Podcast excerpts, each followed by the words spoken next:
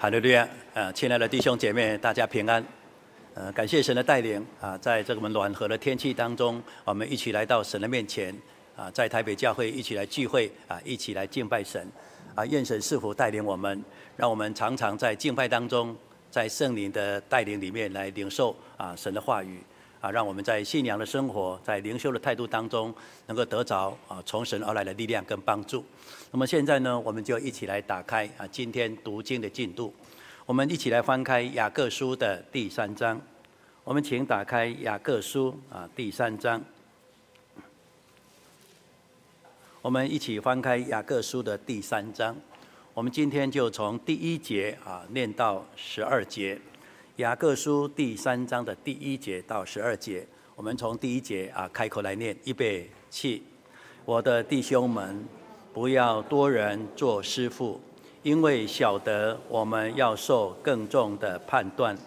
原来我们在许多事上都有过失。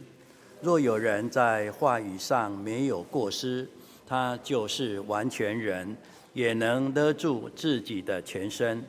我们若把脚环放在马嘴里，叫它顺服，就能调动它的全身。看呐。船只虽然甚大，又被大风吹逼，只用小小的舵，就随着掌舵的意识转动。这样，舌头在排体里也是最小的，却能说大话。看呐，最小的火能点着最大的树林，舌头就是火。在我们白体中，舌头是个罪恶的世界，能污秽全身。也能把生命的轮子点起来，并且是从地狱里点着的。各类的走兽、飞禽、昆虫、水族，本来都可以制服，也已经被制服了。唯独舌头，没有人能制服，是不及时的啊恶物，满了害人的毒气。我们用舌头颂赞那为主为父的。又用舌头咒诅那照着神形象被造的人，颂赞和咒诅从一个口里出来，我的弟兄们，这是不应该的。泉源从一个眼里能发出甜苦两样的水吗？我的弟兄们，无花果树能生橄榄吗？葡萄树能结无花果吗？咸水里也不能发出甜水来。阿门。感谢主，在我们今天的读经当中，我们从神的话语如同亮光一样，照在我们每一个人心里，让我们原本那些不纯正的、带有灰色的、带有黑暗的部分，在这个亮光当中，让我们清楚地看见神的旨意，也让我们在在思考当中得到一个正确的答案，也让我们在言语行为当中得到一个非常有力的一个指引的方向。那么，在雅各书的这个第三章，从第一节到十二节当中，他特别谈论到言语的重要。尤其我们今天基督徒呢，我们都是蒙神所拣选的，所以在我们的生命当中是属于神的，在我们的灵修当中，我们更是属于神的。所以这时候，我们的一言一行，尤其在我们言语的这个表道啊、表道啊、这个表态的当中，是非常非常的重要的。所以呢，在我们所看的这个啊第九节以后呢，他用一个肯定的，但是也非常温馨的，用我的弟兄们呐、啊，用这种亲情的温馨的呼唤来告诉我们，一个属神的基督徒，我们常常来赞美神。当我们不断的从我们心中来赞美神的时候，那本是应该的。可是当我们在赞美神的之后，我们转过身，在某个场合的时候呢，我们的嘴巴不再讲这个颂赞的。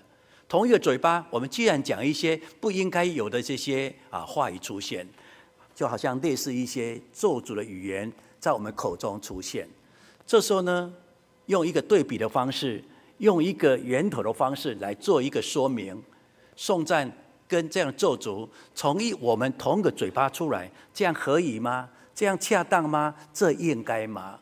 所以用一个比较的方式来告诉我们。就好像这里面所讲的，泉水里面，当它冒出水来之后呢，这个泉水所冒出来的水，假定它是甜的，绝对是甜的，不能说哦，冒出来，等一下是甜的，等一下就又是哦苦的，它绝对不会这样的。所以冒出来的品质就是那一个样子。同样的，在整个植物的生长当中，它所生出来的同一个根源所生出来的，假设它是一个无花果树，那么无花果树能够生出橄榄吗？绝对不可能的。甚至又用强调的说，假设它又是一个葡萄树，能够结出无花果吗？显然的，我们都很清楚，绝对是不可能的。用这种生活当中的经历，用的一个植物上的一个特色来告诉我们，我们基督徒本来的属性，我们在属灵的生命当中，我们只能讲一种话，叫做颂赞神的好话，也就是造就人的好话。这是我们基督徒在属灵生命当中应该提醒自己的地方。也就是说，我信主了，我是属于神的人了。在我们平常的互动当中，我所讲的话，到底是在讲颂赞神、造就人的好话，还是我一边说好话，又一边去骂人，一边去咒诅人？如果这样的话，我们就不是那个属于神的人了。用这样的一个前提来对照于当时在属灵生活当中的一些信徒。尤其在第一世纪当中，虽然很多人在圣灵的带领当中能够明白了真理，也体会了神的神迹跟恩典，可是，在属灵的生命的救赎之后，我们内在的那种生命的更新呢，并没有因为这样同时的，而且同步的来进展，反而呢，有美好神的恩典，有神给他那个救恩，可是，在很多的形象、很多的这个啊灵修的当中，并没有这么样的一个完善，所以。出现的在教会当中很多的软弱，也因此神的牧者这时候就是耶稣肉身的弟弟雅各，本着信徒的软弱、现实面的需求来提醒他们。所以在第三章的第一节呢，他特别讲到今天在原理中的重要有一个已经发生的，而且发生是不断的一个现实面出现。我们来看一下第三章的第一节，雅各书第三章的第一节。第一节说：“我的弟兄们呢，不要多人，好多人做师傅，因为晓得我们要受更重的判断。”这里是讲到在当时的这个教会的生活当中，的确有很多人喜欢当老师、当师傅，而这个师傅是什么意思？喜欢动动嘴巴，用自己的嘴巴去评论一个人。用一个嘴巴去要求一个人，用嘴巴去数落一个人。我们都知道，我们生活当中一定会讲话嘛。很多人很喜欢讲话，讲八卦，讲闲话，讲一些啰里啰嗦的。可是，在教会里面呢，有很多人喜欢在这个教会里面当好像备受人家尊重的老师，所以他当经常呢指指点点。哎呀，你要怎样？你要怎样？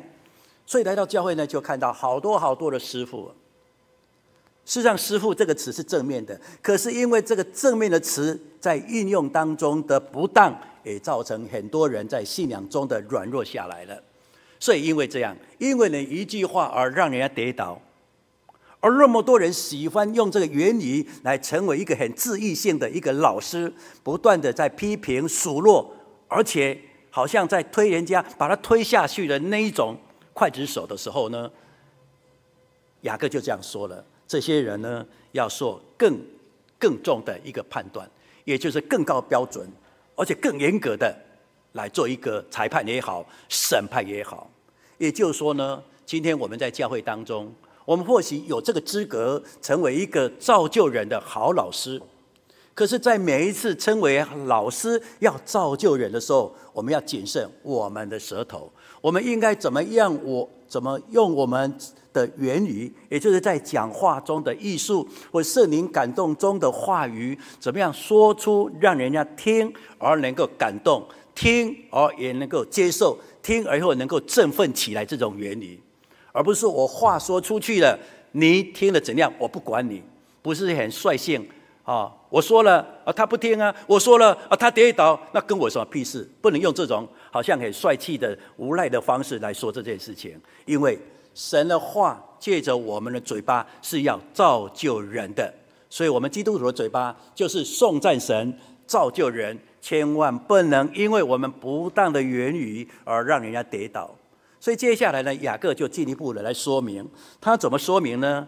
他就提醒我们，我们的确会陷在这个语言中的软弱，但是这个但是就提醒我们，不能永远陷入到人可能必然这个软弱当中，而且要在这个泥沼里面，我们跳脱出来，成为一个不被言语所勒住的人，而且是我们要勒住语言，来当做一个完全人。我们来看一下第二节，雅各书第三章的第二节。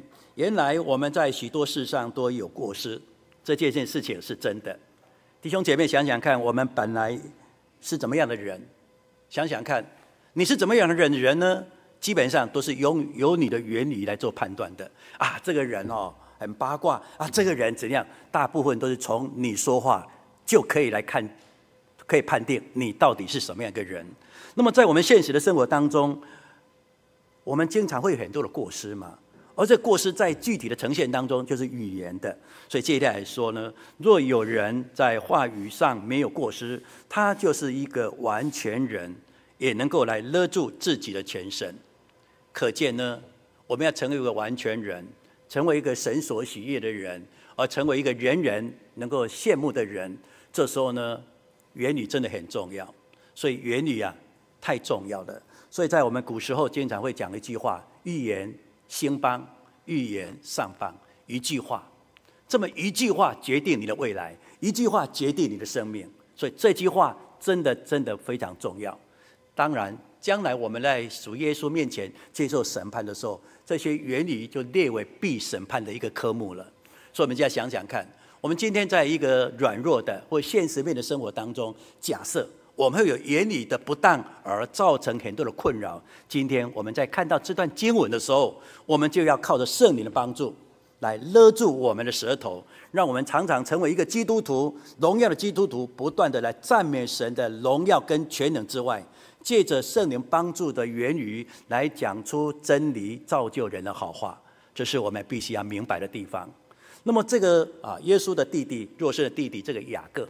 为了在整个表达的内涵当中来凸显、来突出这个语言舌头的这个语言它的关键性，而且它的重要性的时候呢，这里呢，他用一个正面的跟负面的方式来做一个啊表列。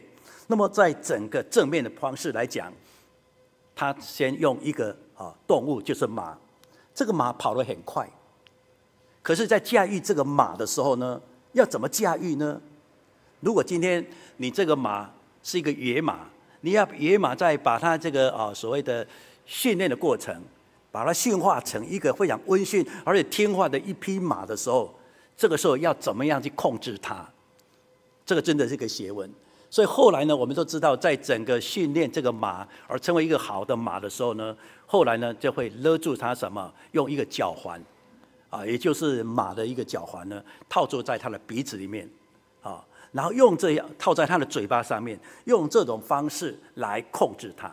所以后来呢，这个马的所有的一个行动，你跑快呀、跑慢啊，好跑右边、跑左边等等等这些呢，都必须用的这个套在他马的嘴巴的那个啊脚环来控制它。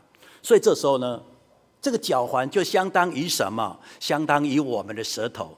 因为这个舌头代表的是我们讲话，所以呢，脚环代表了讲话的舌头，所以脚环可以控制马的全身，那么我们的舌头也控制我们全全身一样。那不单用这种正面的表类，他又讲到了这个船只上面的那个舵。我们知道这个船呢，它的航向，它依赖的什么？就是那个船舵。那么这时候用一个加强版的，必必有有一个叫震撼式的一个描述框来告诉我们。这只船呢，它航行在一个汪洋当中，而这时候呢，可能是一个狂风大作，海浪已经掀起了。这时候呢，怎么样来维系这只船的安全？在汪洋航行的大海当中，怎么样能够得到安全？关键点在哪里？就是那个船的那个舵。所以船舵如果控制得宜，即使是惊涛骇浪，也能够脱离这样的一个险境啊。所以呢，安全与否。来自于这个舵手的个舵，啊那用这样的一个比喻，用这来说明我们的语言，我们的舌头就是这个样子的。所以马的这个哦，这个我们所讲的，这里讲做绝环，或是船的这个舵，就是我们今天所强调的舌头啊，舌头真的很重要。所以这个雅各用正面的表列，让我们忽然间感觉，那我们的舌头要善用它，我们舌头一定要好好的去留意，勒住它，不要随意随便乱说话。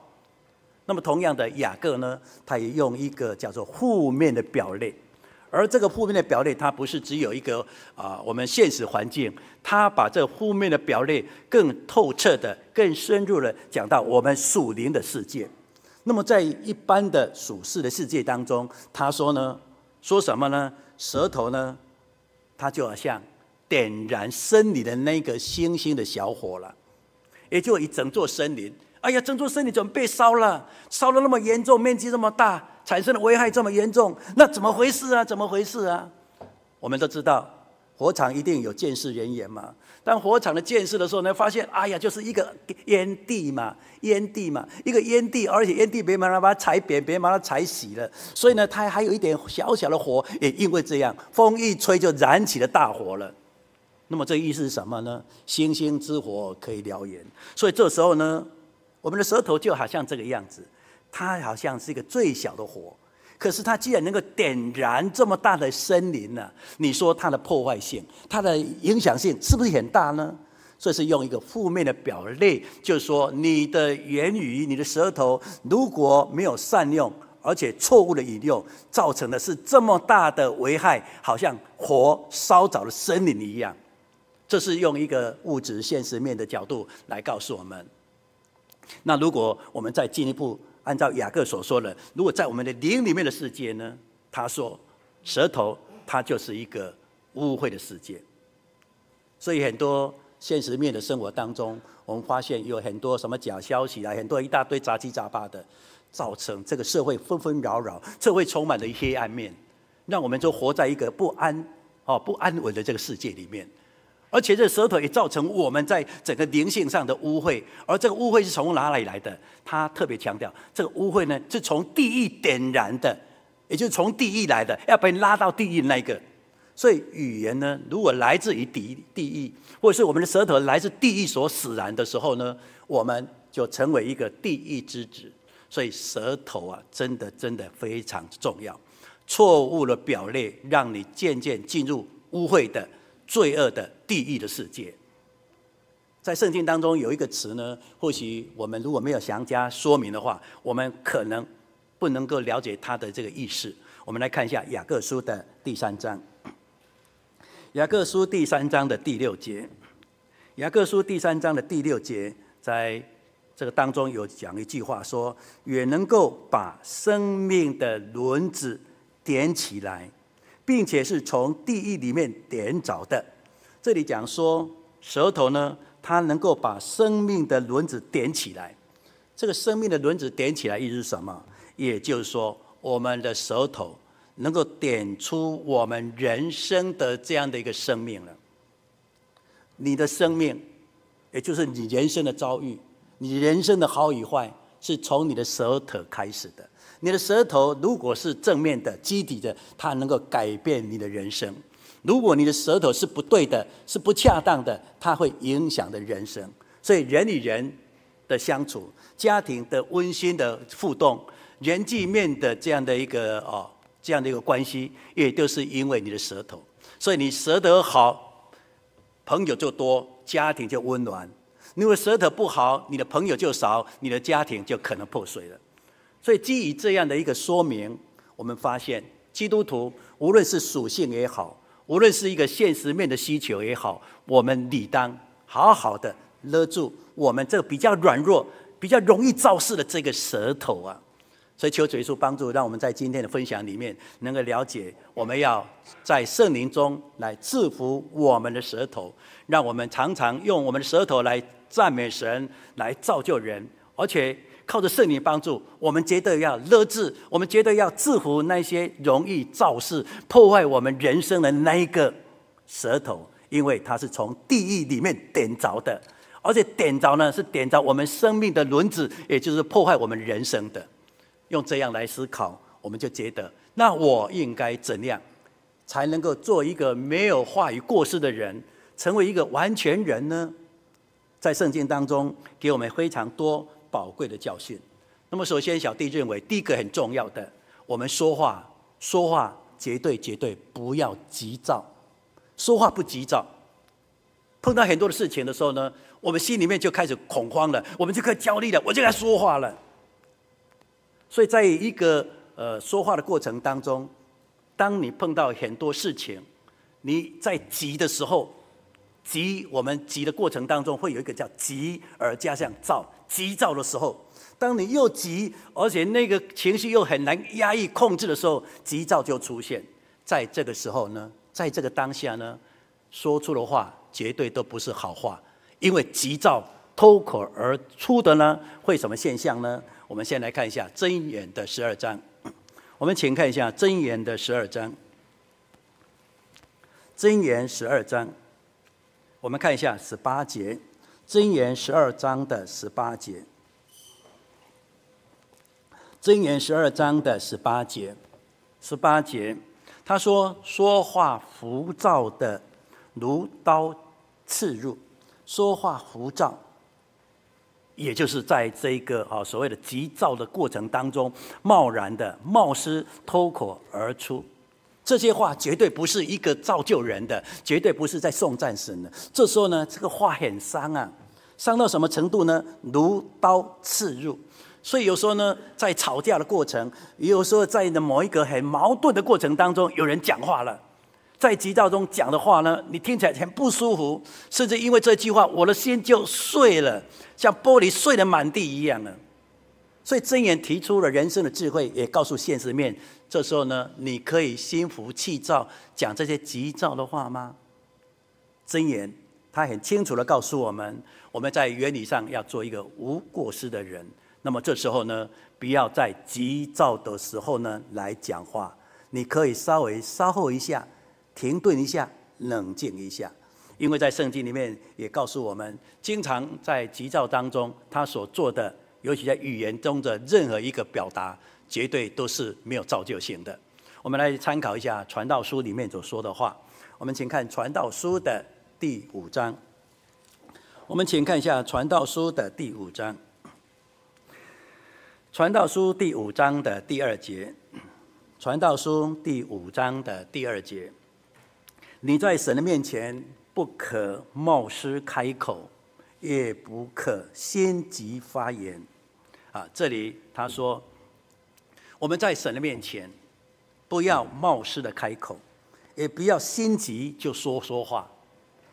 我们有时候呢，对我们生活的一些啊环境，我们有很多的不满，在不满的时候，我们就怨天怨地，神啊，你为什么这样？神啊，你为什么这样？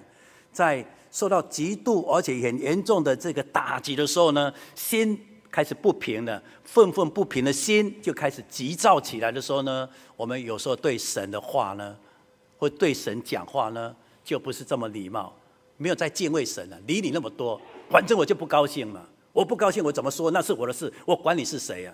这个就是人在神的态度当中很容易这种怨言急躁的话，所以呢，在传道书里面告诉我们。我们要做一个完全人。假设我们有这样的一个处境的时候，我们不要贸然开口，不要呢急着说话，因为绝对绝对没有好处，绝对没有造就人的。不但在传道书第五章这里面说，我们再来看一下这个第七章哈。啊，我们看一下第七章，第七章的第九节，传道书的第七章第九节。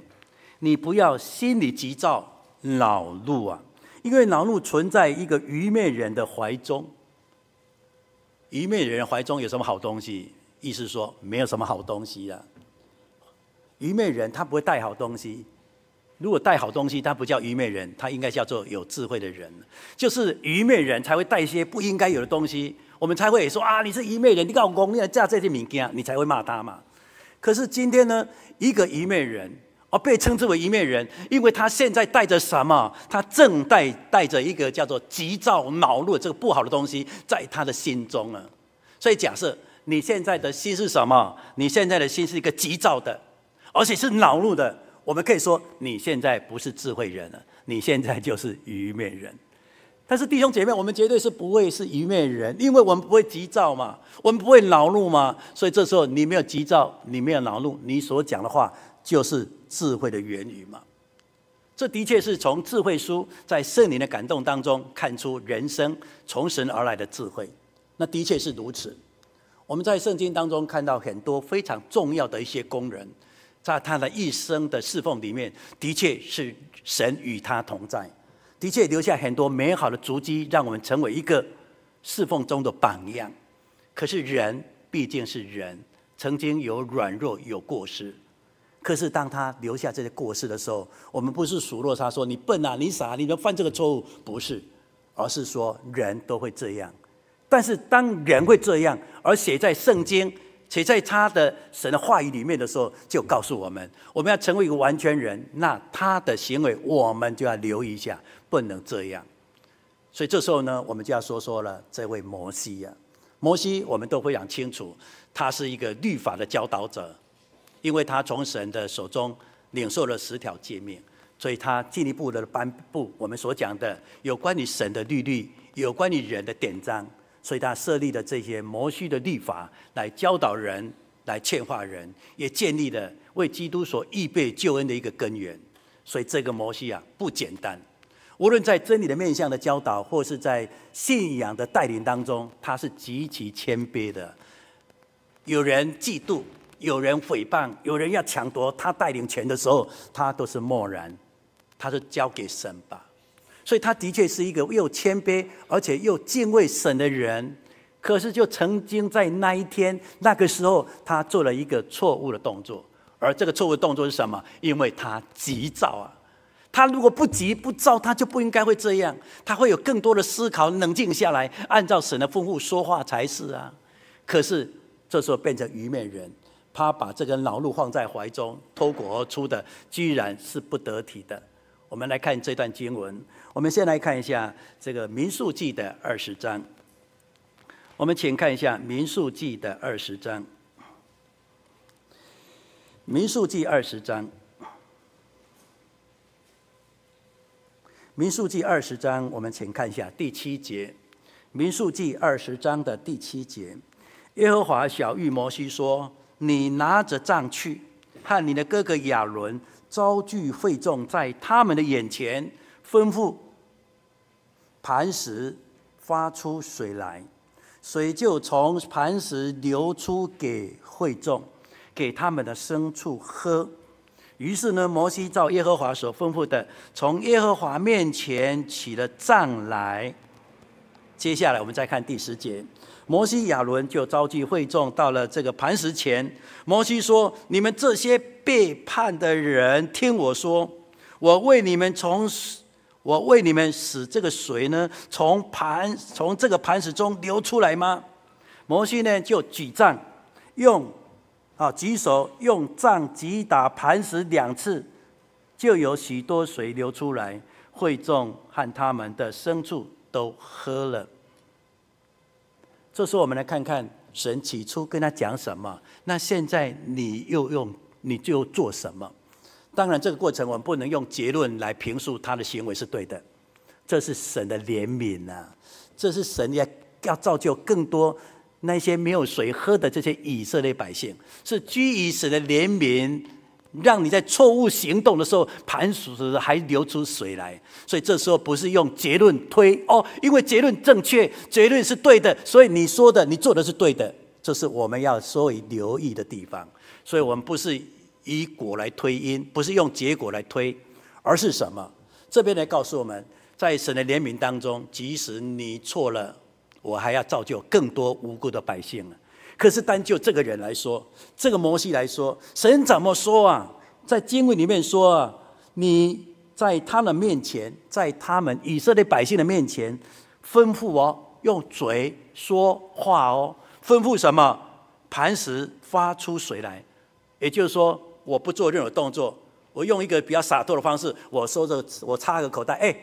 挖最出最磐石出水，哎，它就出水。这是来自于神的吩咐，命令明确，毫无怀疑。可是呢，这时候呢，我们看到摩西的这个动作当中，他赶快去拿神给他的杖，然后呢，在百姓面前开始说话。可是说话呢，他说呢：“你们这些背叛我的人，听啊！”然后呢，有点义愤填膺，很不满的说：“我为你们是谁从这个盘子中流出来吗？”哦，如果今天我们演话剧，或这个演员比较会演的话，你会觉得他已经拿着这个杖来了，然后对着这个百姓开口说：“说你们这些、这些、这些，哦，背叛人了。”你可以想想看，他那时候多生气呀！你看看那个时候多不高兴啊！所以在这种恼怒的情况下，我们就说，在这种急躁的情况下，他做了什么事？他做了不该做的事。历史就是一面镜子。所以呢，在圣经里面对这件事情留下一个评注。我们再来看一下这个二十章的民数记二十章的十二节，耶和华对摩西亚伦说：“因为你们不信我，不在耶和华。”啊，不在以色列人眼前尊我为圣，所以你们必不得领这会众进我所示给他们的地方去。这时候呢，摩西要受到应有的惩处，也就是说，你不能进迦南。所以后来摩西只能在尼波山，也就是约旦河东边有一座山，摩押平原的一个尼波山，在高山眺望的神所赐的流奶与蜜的迦南地。他只能看，不能进去。为什么？因为这个举动是不对的。你要为你的行为负责。后来呢，在圣灵感动当中呢，诗篇对这样的历史的记载，他用诗歌的吟唱，成为我们信仰的警惕。他怎么说呢？我们来看一下诗篇的一百零六篇。我们请看一下诗篇一百零六篇。诗篇一百零六篇。我们请看一下三十三节，诗篇一百零六篇的三十三节，是因他们惹动的他的灵，所以摩西用嘴说了急躁的话。所以在这个历史里面，对当时摩西这样的一个举动，是因为急躁中所说的话，在急躁中所做的事。所以想想看，我们在很多情绪不是这么稳定的一个情况下，贸然说出话，无论是对神、对人、对自己，都不是好的。所以想想看，我们要在原理当中来做一个没有过失的人，成为在神眼中的一个完全人。这时候你想想看，你要当如何勒住你的舌头？所以这时候，假设你是在一个急躁中，请你先不要讲话，先不要讲话。因为你讲出来的话，都不是造就人的，所以从历史的面相当中来看见，摩西就是这个样子的。但是呢，在雅各书当中，他也告诉我们，我们人总是会讲话的嘛，人生气嘛也会讲话，你就是压抑压抑，我要讲话。所以有时候呢，呃，听人家讲话的时候，我真的按捺不住了，我就要想讲讲话，我压着不讲，我会憋死啊，我一定要说啊。如果你已经到了那种叫临界点、非说不可的时候呢，你在急躁说一定要说的时候呢，好，你就把那个急躁降到最低，就是缓缓的说吧，就是慢慢的说。我们请看一下雅各书，我们请看雅各书这一段话也是非常的真实，也非常的贴切。我们请看一下雅各书，雅各书的第一章，雅各书第一章的十九节。雅各书第一章的十九节，十九节，我亲爱的弟兄们啊，这是你们所知道的，但你们个人要快快的，啊，快快的听，然后呢，慢慢的说，慢慢的动怒，因为人的怒气并不能成就神的意啊。所以呢，我们人，人就是人了，人是有性情的，人是有情绪的。这是无法避开的一个事实，任何人都是一样。摩西也是这个样子啊。但是当我们有这个样子，我们不是说理所当然啦。啊，我就是这种个性，我讲话就这样，不然你要怎样？我们不能用这种率性的哈来说这种话。在灵修的生活当中，明知道有这样的软弱，但是我们就要学习怎么样来勒住我们的舌头。雅各给我们一个非常的好的一些建议跟说做法。他说呢，我们要快快的听。然后呢，慢慢的说，接下来你就会慢慢的动怒，快快的说，也就是说你不要说了，你就是想要说的时候，你不要说，一直听，一直听，听完听完，然后听得更清楚一点，听得更明白一点。也就是我一直要听听听听，不要在某一句话某一句话。我们有时候呢叫做断章取义，它是有一个背景的，它是有一个全貌的，它是一个全程的。可是呢，你都没有把它听完，所以没有听完，你就不能够了解，你不能够明白。所以呢，你不了解这个讲这句话的背景，也不知道他为什么讲这句话，你贸然一听，你怎么讲这样？所以人家有背景的你不了解，人家是有开头你不清楚，那忽然间有一句话你就开始以那句话来成为一个犯罪的事实，就开始截截图了，开始断章了，开始取义了，然后说你就这样，你就这样，你为什么不快快的听，把把它整个全貌听完了，把整个情景都了解了？哦，原来是这样，在有很多纷纷扰扰的世界当中。或是一个敌对关系非常紧张的时候呢，就要挑你的话，挑你的话，也就是挑你的语病。哦，你讲这句话，这句话被抓住了，那就扣这这句话。啊，你被我抓住了，被我抓住了。这句话是什么？不是的，我的原意不是这样，我的整个意思不是这样。可是用这句抓住的这个话呢，来攻击你，因为呢，你只是以这句话断章取义。所以这时候呢，我们要快快的听，就是。不要插嘴，不要有情绪，听完再说。听了以后就了解，了解你就清楚了，你的气就没了，你就不要再在这边抗议了吧。这是快快的听。好了，当你快快的听的时候呢，你觉得你也你发现跟你原来所认知的完全是一样的时候，你不要说对了，你说的就是我刚刚所想的，你就是这个样子，开始破口大骂吗？你破口大骂就能讲是什么好话呢？都用骂人的话。这个叫狗嘴什么吐不出什么牙出来，你就是那种人嘛，狗嘴吐不出象牙来。那你这时候呢要怎么办呢？我们要吐出象牙嘛，我们讲出造就人的话嘛，这时候要怎么办呢？慢慢的说，哎，真的呢，哎，我有个软弱，讲话都越讲越快，说不小心不要讲到跳针了，然后讲到不当的言语出现。可是如果我们能够慢慢的说，这是我的灵修，这是我太太鞭策我。跟人讲话要慢慢的讲，卖急急急，假急弄破话，急是急不得的，欲速则不达，反而会让人家误解。慢慢说嘛，好，那我们就要怎样呢？慢慢的说。当你的慢慢说，你本来要那个怒呢，就慢慢的消消失了嘛。所以有些人在在吵架的时候，都站起来就开始吵架，麦克吵，麦克吵，麦克灰，麦克乱，哎，坐下，坐下，坐下，坐下。那个坐下就是慢慢的说了嘛，那你怒气就消失了嘛。所以呢，我们要做一个语言上没有过失的人。这时候呢，我们在说话的过程当中，我们记得要慢慢的说。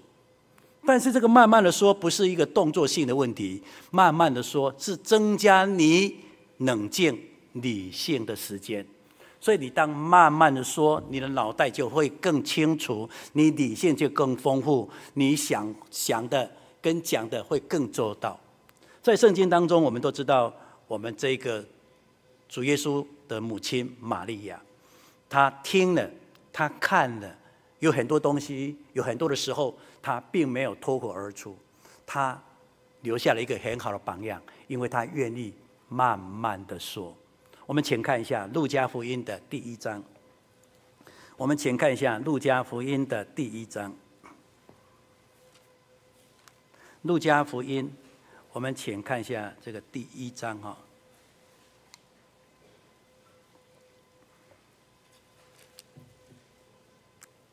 《路加福音》啊，在这个第一章里面，他讲到了这个啊，主耶稣的母亲啊，这个玛利亚，她有很多很多的表现。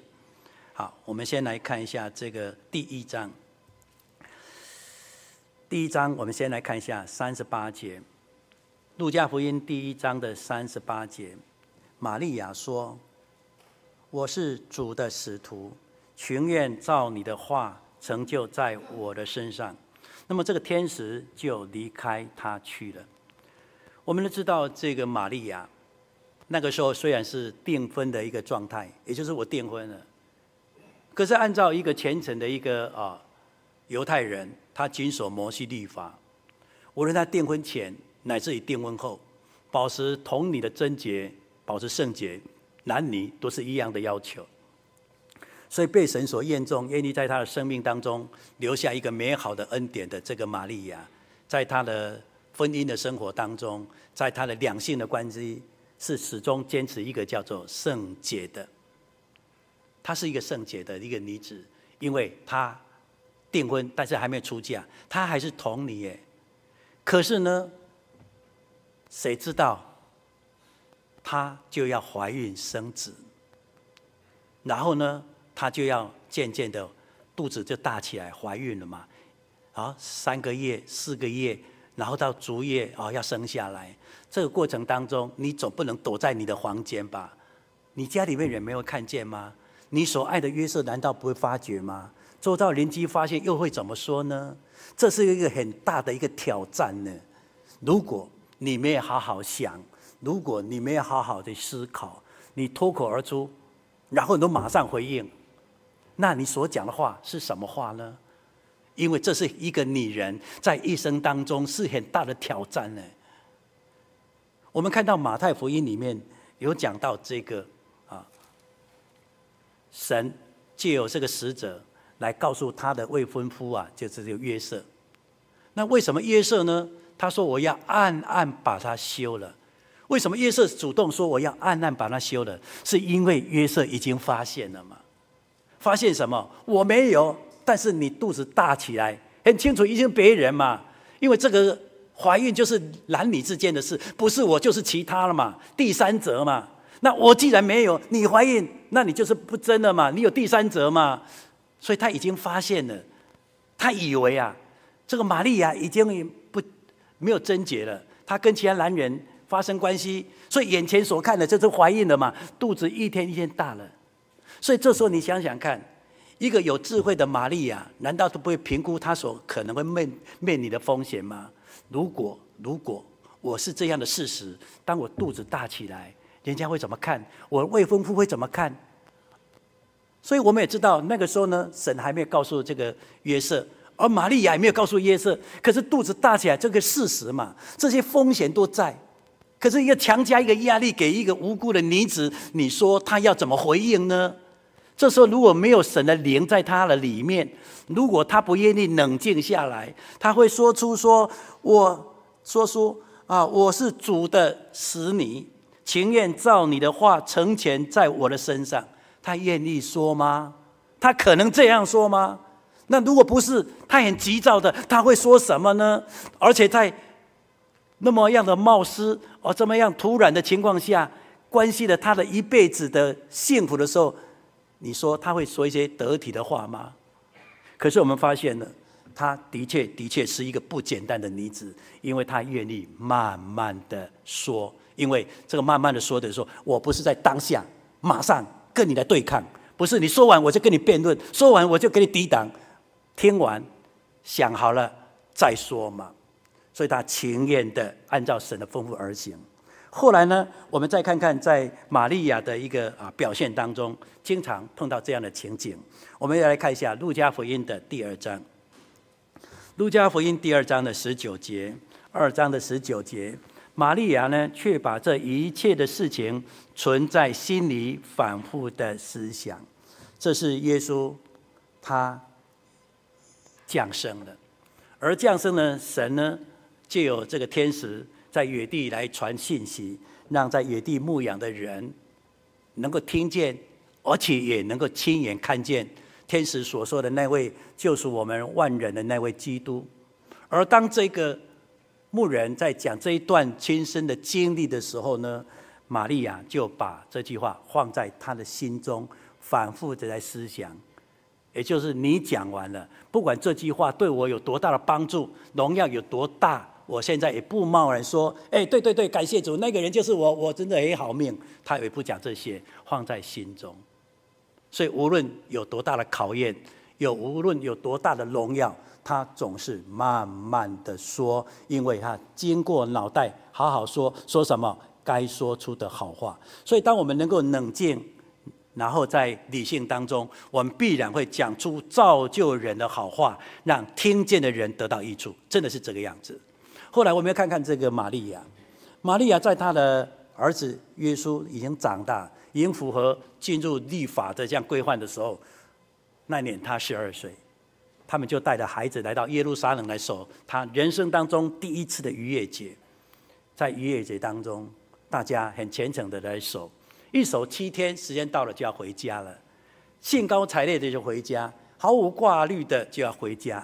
可是回家路上发现丢包了，哎，耶稣在哪里？不见了，在同行的人当中找啊找，哎，找不到。那去哪里？又回原点圣殿找，才找得到。所浪费的时间，回程的路程，你说心不焦虑吗？看见了这个耶稣的时候呢，所讲的话是什么话？我们先来看一下《路加福音》第二章。第二章的四十八节，《路加福音》第二章的四十八节，他父母看见就很稀奇，他母亲就对他说：“我儿啊，为什么像我们这样行呢？看哪，你父亲和我伤心来找你。”耶稣说：“为什么来找我呢？难道不知道我应该以我父的事为念吗？”他们所他所说的话，他们不明白，他就同他们下去。回到拿撒勒，并且顺服他们，他的母亲就把这一切的事呢，就存在心里。在这么一个焦虑，回到原处圣殿来找，哎，看见耶稣。尽管那个时候耶稣表现真的太好了，认真学习，在整个应对当中非常得宜，受到很多人的稀奇跟赞美。可是当下看见的不是在欣赏他的好，看见说你那招来教啊，你那不被他讲，就类似这种。所以这时候呢，用一个话说说什么？他就说：“我儿啊，为什么像我这样行呢？看呐、你父亲和我啊，伤心来找你啊。”这代表了情绪，代表了感情。可是耶稣马上回一句话：“你难道不知道我应该以父事为念吗？”一个是用伤心的、牵挂的，啊，又回来找你。结果另外一个人说：“你找我干什么？难道你不以父事为念？”就好像洒一个冷水一样，哇，气几声，哇，都说不知道怎么办。可是呢，玛利亚不再接后面那时候追究的话，用其他人的攻击上面位，哎，我挑敌来呢，哦，哦，就没有在我以话追话，以话来责备这句话，没有了啦，没有延伸很多的话呢那纷纷扰扰辩论出现了，就放在心中。这叫什么？慢慢的说，这是反复的思想。所以呢，我们从玛利亚的身上。留下这么一个神所验中的女子，也让我们知道，在我们灵修的生活当中，我们要勒住我们的舌头。所以这时候我们说话呢，要慢慢的说。求主耶稣帮助，让我们在今天早上的分享当中，都能够了解雅各在这个啊第三章当中所给我们的是如此的重要。因为讲话讲得合宜，就好像在金苹果里面得到造就；讲不好的话，就会。燃起整座森林，燃起我们的人生，让我们人生就更加的凄凉了。所以求主耶稣帮助，